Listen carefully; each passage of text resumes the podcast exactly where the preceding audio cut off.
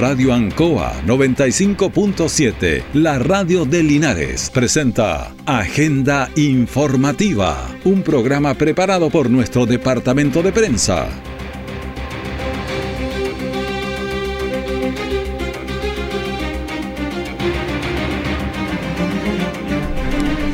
¿Qué tal? Muy buenos días, bienvenidos a Agenda Informativa aquí en la Radio Ancoa, en edición de este día martes 2 de mayo de 2023.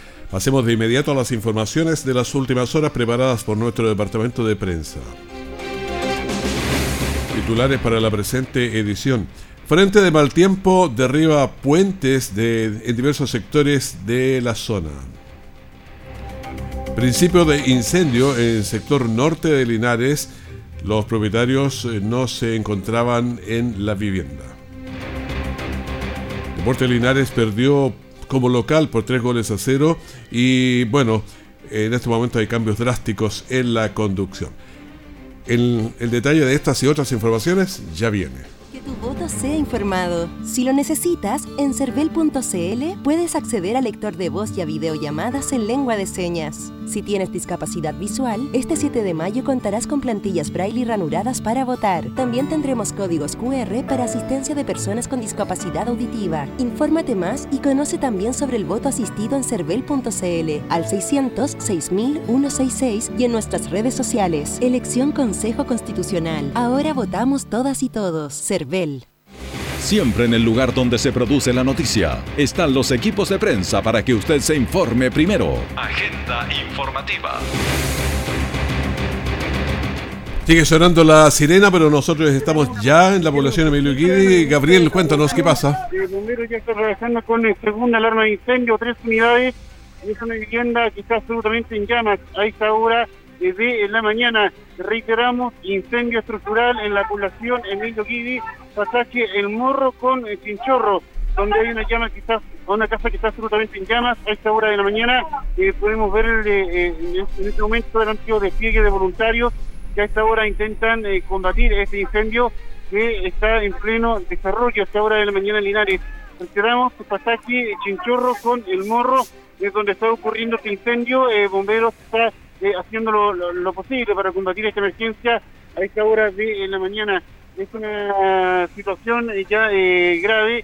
podemos reiterar entonces segunda alarma de incendio a raíz de esta emergencia que ocurre en pasajes El Morro con el Chinchorro, la población Emilio Guidi.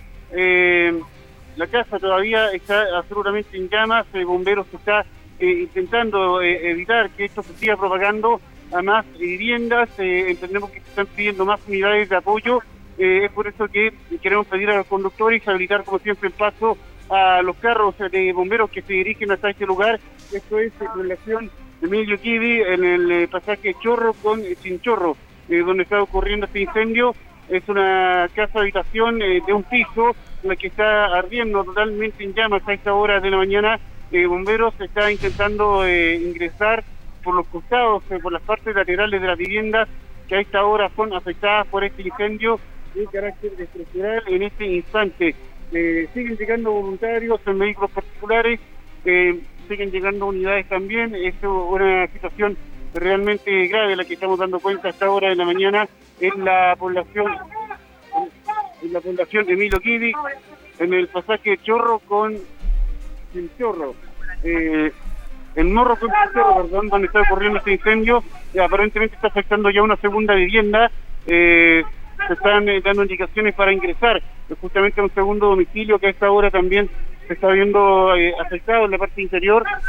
pasaje El Morro con Chinchorro de la población Emilio Guidi, donde a esta hora ocurre este incendio ya declarado con primera y segunda alarma pública. es una situación lamentable la que estamos dando cuenta a esta hora de la mañana aquí en la ciudad de Linares.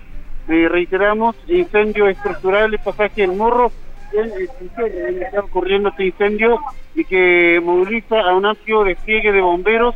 Vemos todavía gran cantidad de fuego y humo en eh, la vivienda principal que se está viendo afectada a esta hora de la mañana. Es realmente lamentable esta emergencia que moviliza a bomberos a esta hora de la mañana, el pasaje Chorro con... Eh, el morro con chinchorro de la población Emilio Giri es eh, preocupante, no entendemos, es una emergencia mayor. Eh, hay por lo menos una o dos viviendas que están siendo afectadas por este incendio de carácter estructural. Es, eh, claro, esto estaría afectando ya un segundo domicilio, desgraciadamente a esta hora de la mañana vemos que los vecinos están muy preocupados por eh, la propagación del fuego. En este instante estamos eh, intentando recopilar mayor información, pero es sin duda una emergencia de proporciones en la que estamos viendo a esta hora de la mañana acá en la población Emilio Guidi, el pasaje El Morro con Chinchorro, es este donde está ocurriendo este incendio, es eh, realmente preocupante, vemos todavía gran cantidad de humo a raíz de lo que está pasando con este llamado de emergencia a esta hora de la mañana. Reiteramos a quienes se integran en la radio Alcoa, en las 9 de la mañana con 9 minutos, un incendio realmente violento afecta uno o dos domicilios en pasajes El Morro con el Chinchorro de la población Emilio Guides, por eso que se ha dado una primera y segunda alarma de incendio para combatir esta emergencia. Eh, Raúl, no sé si me escucha allá en el estudio, es eh, algo preocupante, los vecinos están, como siempre, intentando eh, colaborar también con mangueras particulares. reiterar, porque entiendo que se están pidiendo más unidades de apoyo a los conductores, dar el paso a bomberos, eh, porque eh, cuesta mucho que les puedan habilitar en lo personal muy cerca de uno de los carros en calle Prat costó mucho que le dieran el paso a la unidad que se dirigía a combatir este incendio Raúl vamos a, mientras tanto volver al estudio sí oye Gabriel ¿Sí? podemos decir sí, porque si todos se van por calle Arturo Prat, ahí está José Miguel Carrera, es la tercera calle que está hacia adentro, pero hay otras vías que son mucho más expeditas, como está Valentín Letelier al fondo y toman por, por el Leutero Ramírez o esa calle también le dicen Oriente, la que está en la universidad. Y llega directo y, ahí está una cuadra, o sea, es más rápido. Si vienen por Presidente Ibáñez, también doblan por la misma calle Oriente. Y la segunda cuadra es la, la que estaba donde está el problema en, en Chinchorro. Entonces le decimos la primera calle es Baquedano, Arturo Barat, después sigue Baquedano, después está 7 de junio, después está hay un pasaje chique que es central y después viene el morro, para que si algún bombero va escuchando que sepa, tiene la vía por atrás, es más rápida, mucho más expedita, con, eh, se va en forma recta. Estamos en esta emergencia entonces que ocurre allá en la, en la población Emilio Guidi y está en la calle Chinchorro con El Morro, o El Morro al llegar a Chinchorro pero le decimos que eh, el Morro es la calle siguiente a Oriente, que es la calle de la universidad allá, o sea, por atrás es más corto porque sale una cuadra y llega de inmediato. Así que ese es un poco la información. Lo importante es no acercarse a este sector porque Ojalá que no, hay mucho humo en, la, en, toda la vía pública y puede ocasionar alguna emergencia. Eh, mientras vemos que hay vecinos que llaman a bomberos que ingresan a otro de los domicilios, eh, aparentemente hay propagación, este, lamentable. Así que eh, insistir que Bomberos ya está trabajando en este lugar para controlar esta emergencia, este incendio estructural, pasaje El Morro con eh, Chinchorro de la población Humilde Así que Raúl, vamos a retornar en cualquier momento cuando tengamos ya la información oficial respecto a esta emergencia. Perfecto, muchas gracias. ¿Vas a realizar una quema controlada de residuos agrícolas y forestales? Recuerda que están reguladas legalmente, así que da aviso a CONAF en las oficinas habilitadas, donde te indicarán fecha, horarios y condiciones técnicas para realizar la actividad. Busca alternativas más sustentables y seguras para deshacerte de residuos agrícolas. Siempre debes tomar las medidas para mantener la quema bajo control, porque prevenir un incendio forestal es más fácil que combatirlo. Conoce más en conaf.cl y si ves una emergencia, llama al 130. CONAF Gobierno de Chile. Nuestra central de prensa está presentando Agenda Informativa en el 95.7 de Radio Ancoa. Estamos en la Radio Ancoa 9 de la mañana con 14 minutos en este día martes 2 de mayo de 2023. Estamos con una emergencia allá en la población Emilio Guidi en el Morro al llegar a Chinchorro, donde se produce esta emergencia. En cualquier momento damos más detalles. Había una casa que se estaba quemando, pero también había tomado a una segunda. Bueno, venimos saliendo de un frente de mal tiempo ocurrido en este fin de semana que generó algunos problemas de conectividad. Fuertes lluvias, acompañadas también de ráfagas de viento, que dejaron en el suelo el puente del sector de Río Blanco, en la precordillera de Longaví, Asimismo, la situación se repitió en el sector de Vega del Molino, en el camino al Peñasco, en donde el puente que conecta a los vecinos quedó con serios daños. En ambos casos, los vecinos obviamente piden ayuda para evitar eh, quedar aislados, que siempre termina el temporal, pero quedan aislados y se fueron todos los problemas, todo lo que costó para hacer ese puente entonces, y ahora está eh, dañado. También vamos a otro tema porque un principio de incendio afectó la noche de este domingo a una vivienda en el pasaje Laguna del Maule, en la Laguna del Dial de la población María del Valle, sector norte de Linares.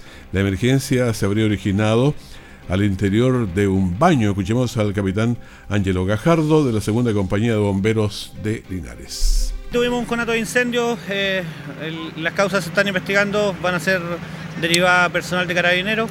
Eh, nosotros eh, fuimos despachados a una emergencia estructural en la cual nos encontramos en un incendio en fase latente, encerrado en un baño, el cual logró el control inmediato del, siniestro. ¿Se veía parte del fuego?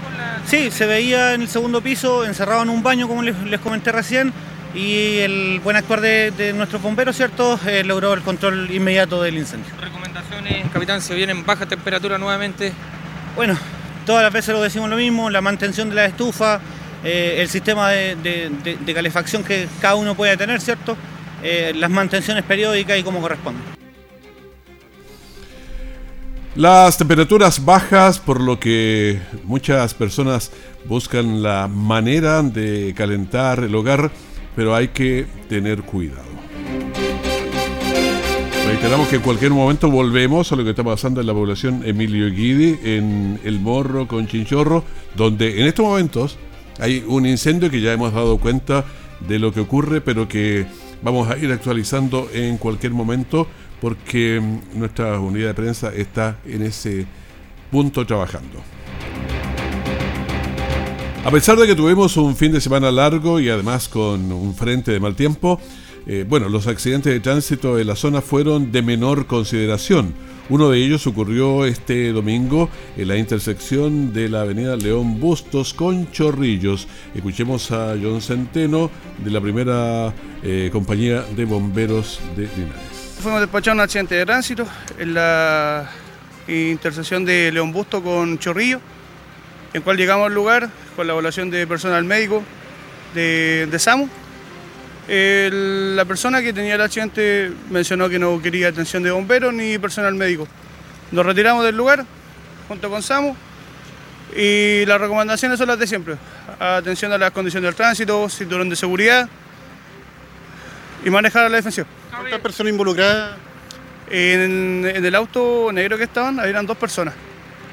Bueno, cabe señalar también y llama mucho la atención, está regulado por semáforo, los semáforos están en buen estado, así que lamentablemente uno de los dos conductores no habría respetado la... Así es, es parte de investigación de carabineros y dejar las mismas recomendaciones de siempre. Atención a las condiciones del tránsito, lo bueno es que las personas mantenían cinturón de seguridad al momento de llegar, así que eso habla bien de las recomendaciones que estamos dando el día a día. En esta oportunidad los heridos eh, rechazaron la atención de emergencia, por lo que bomberos y SAMU se retiraron del lugar, solo quedando carabineros para los respectivos trámites. Vecinos y vecinas. Desde marzo a octubre de 2023, el INE realiza la actualización presencial en tu región como parte de los preparativos para el Censo de Población y Vivienda 2024. Personal del INE tocará tu puerta para recopilar información sobre tu vivienda y personas que habitan en ella. Recuerda que puedes verificar la identidad del personal INE en el sitio verificador.ine.cl o escaneando el código QR de su credencial. Colabóranos en la preparación del Censo 2024. Infórmate si tu comuna será visitada en el 2023 en o llamando al Centro de Atención Censal del INE al más 562-3246-1005. Instituto Nacional de Estadísticas, Ministerio de Economía, Gobierno de Chile. Todo el acontecer noticioso del día llega a sus hogares con la veracidad y profesionalismo de nuestro departamento de prensa. Agenda informativa. Estamos en la emergencia, en cualquier minuto volvemos, pero el día sábado tuvimos una conversación porque el presidente de la República hizo algunos anuncios sobre los eh, presupuestos y varios de estos cambios que son realmente trascendentes, de manera que conversamos con la directora nacional de presupuesto, que gracias por, por recibirnos, conversamos con ella, con Javiera Martínez, directora general de presupuesto del país. El objetivo del proyecto es avanzar en una mayor descentralización fiscal ¿Qué significa descentralización fiscal? Es la descentralización que tiene que ver con las atribuciones propias con respecto a los ingresos que puede tener un gobierno regional, con los gastos que tienen los gobiernos regionales y también con la rendición de cuentas que tiene sobre ellos. Lo que hoy día sucede es que el país ha ido avanzando en descentralización, a mi juicio un poco más lento de lo que deberíamos. Avanzó eligiendo a los gobiernos regionales, por ejemplo. Hoy día existen gobernadores y gobernadoras regionales democráticamente electos pero eh, también existe un, proceso de traspaso de competencias, pero en lo que no se había avanzado o no se ha avanzado tiene que ver con eh, las habilitaciones presupuestarias y administrativas de los gobiernos regionales. Y eso es lo que es el principal objetivo de este proyecto de ley, va a permitir disminuir brechas de desigualdad, de brechas en, bajo varios parámetros de, estándares mundiales. Nosotros estamos como catalogados como un país profundamente descentralizado, perdón, y este proyecto va a permitir ir dando vuelta a esas brechas. Ahora, esto va a permitir a, las regiones habilitarlas para tomar decisiones presupuestarias más, más directas sobre qué eje se va a realizar todo este, este proyecto? Disculpa, ¿cómo? Sí, no quería saber si se va a habilitar a las regiones para tomar decisiones presupuestarias más directas y sobre qué eje se va a estructurar esta, esta propuesta, cuáles son las herramientas. Uno, por ejemplo, de las herramientas más importantes que tiene el proyecto de ley es darle eh, más poder, incidencia o vinculación a las herramientas de planificación territorial que hoy existen en las regiones. Las regiones, los gobiernos regionales toman un porcentaje importante de su tiempo en la planificación del anteproyecto de inversión regional, pero que finalmente eso, después de los trámites que tiene en el Ministerio de Hacienda en Santiago y en el, en el Congreso, va perdiendo relevancia o va perdiendo eh, incidencia lo que definió la, región como prioritario en un principio. Ese, por ejemplo, mecanismo se regula y se eh, fomenta y se asegura en el fondo que el resultado final de esa conversación tiene que ver con lo que planificó anteriormente la región. Acá se dan también otros instrumentos que van a permitir a la, a la región tomar las decisiones sobre su desarrollo productivo, sobre su planificación territorial Em, y cómo construir proyectos y buscar financiamiento para aquello. Hoy día también lo que observamos que las regiones, eh, los gobiernos regionales, por ejemplo, son muy dependientes del nivel central. Es decir, la mayoría de sus fondos vienen del nivel central. ¿Y qué pasa si quieren hacer ellos más proyectos o tienen la capacidad de hacer más proyectos? No pueden porque tienen que alinearse con la capacidad de gasto que tenga el nivel central. Entonces este proyecto rompe esa lógica y permite que, por ejemplo, los gobiernos regionales puedan pensar proyectos más interesantes, estratégicos, pertinentes para su región y no tener que estar dependiendo 100% del nivel central en su financiamiento como hoy día lo hacen. Ahora, ¿qué significa esto de generar ingresos propios? Por ejemplo, Antofagasta tiene el cobre, nosotros aquí tenemos la energía eléctrica y varias otras cosas también, pero eh, ¿significa algo irse por ahí o es otra forma? Los ingresos propios que se van a poder generar eh, son, se da una habilitación general, pero principalmente está pensado en derechos y patentes. Que hoy día los gobiernos regionales, por ejemplo, eh, producto del uso de un bien de uso público, podrían eh, elaborar que exista un permiso o una patente y eso les permite algo más similar a las eh, municipalidades recaudar. Perfecto. Ahora me gustaría eh, conocer también cómo va a ser después eh, el tema del, control, porque dicen que la confianza es buena, pero las rendiciones son mejores. Esto estoy pensando en los fondos reservados y en otras historias que hemos tenido un largo historial. ¿Cómo va a ser los chequeos que los dineros de las regiones se usen en lo que corresponde? Aquí lo importante es que el proyecto de ley, junto con, y es lo que recomienda la experiencia internacional, que en conjunto con avanzar con más atribuciones, también con, eso sea con más responsabilidades asociadas.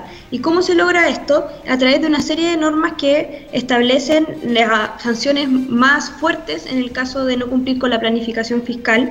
También en el caso extremo, que esperamos que no suceda, el gobierno central puede intervenir en un gobierno regional. Así también van a tener que hacer una transparencia total de, sus cuentas, de sus presupuestos, algo que hoy día tampoco existe con tanta claridad. Entonces, eh, lo que hace el proyecto principalmente recoger las mejores experiencias eh, de la evidencia internacional y adaptarla a la realidad chilena. ¿Qué nos interesa? Que efectivamente este proceso de descentralización enfocado en los gobiernos regionales aprenda también de los errores que se han cometido a nivel municipal que donde también hay espacios donde se han encontrado mala gestión y esa mala gestión pareciera que no tiene eh, un contrapeso. Entonces por eso es importante los contrapesos también que se le dan a los gobiernos regionales. Bueno, esa es la conversación que tuvimos el sábado, porque solicitamos esta entrevista a raíz de lo que había anunciado el presidente en Puerto. De manera que la directora nacional de presupuesto nos explicó algunas de, las cosas que se estaban eh, señalando.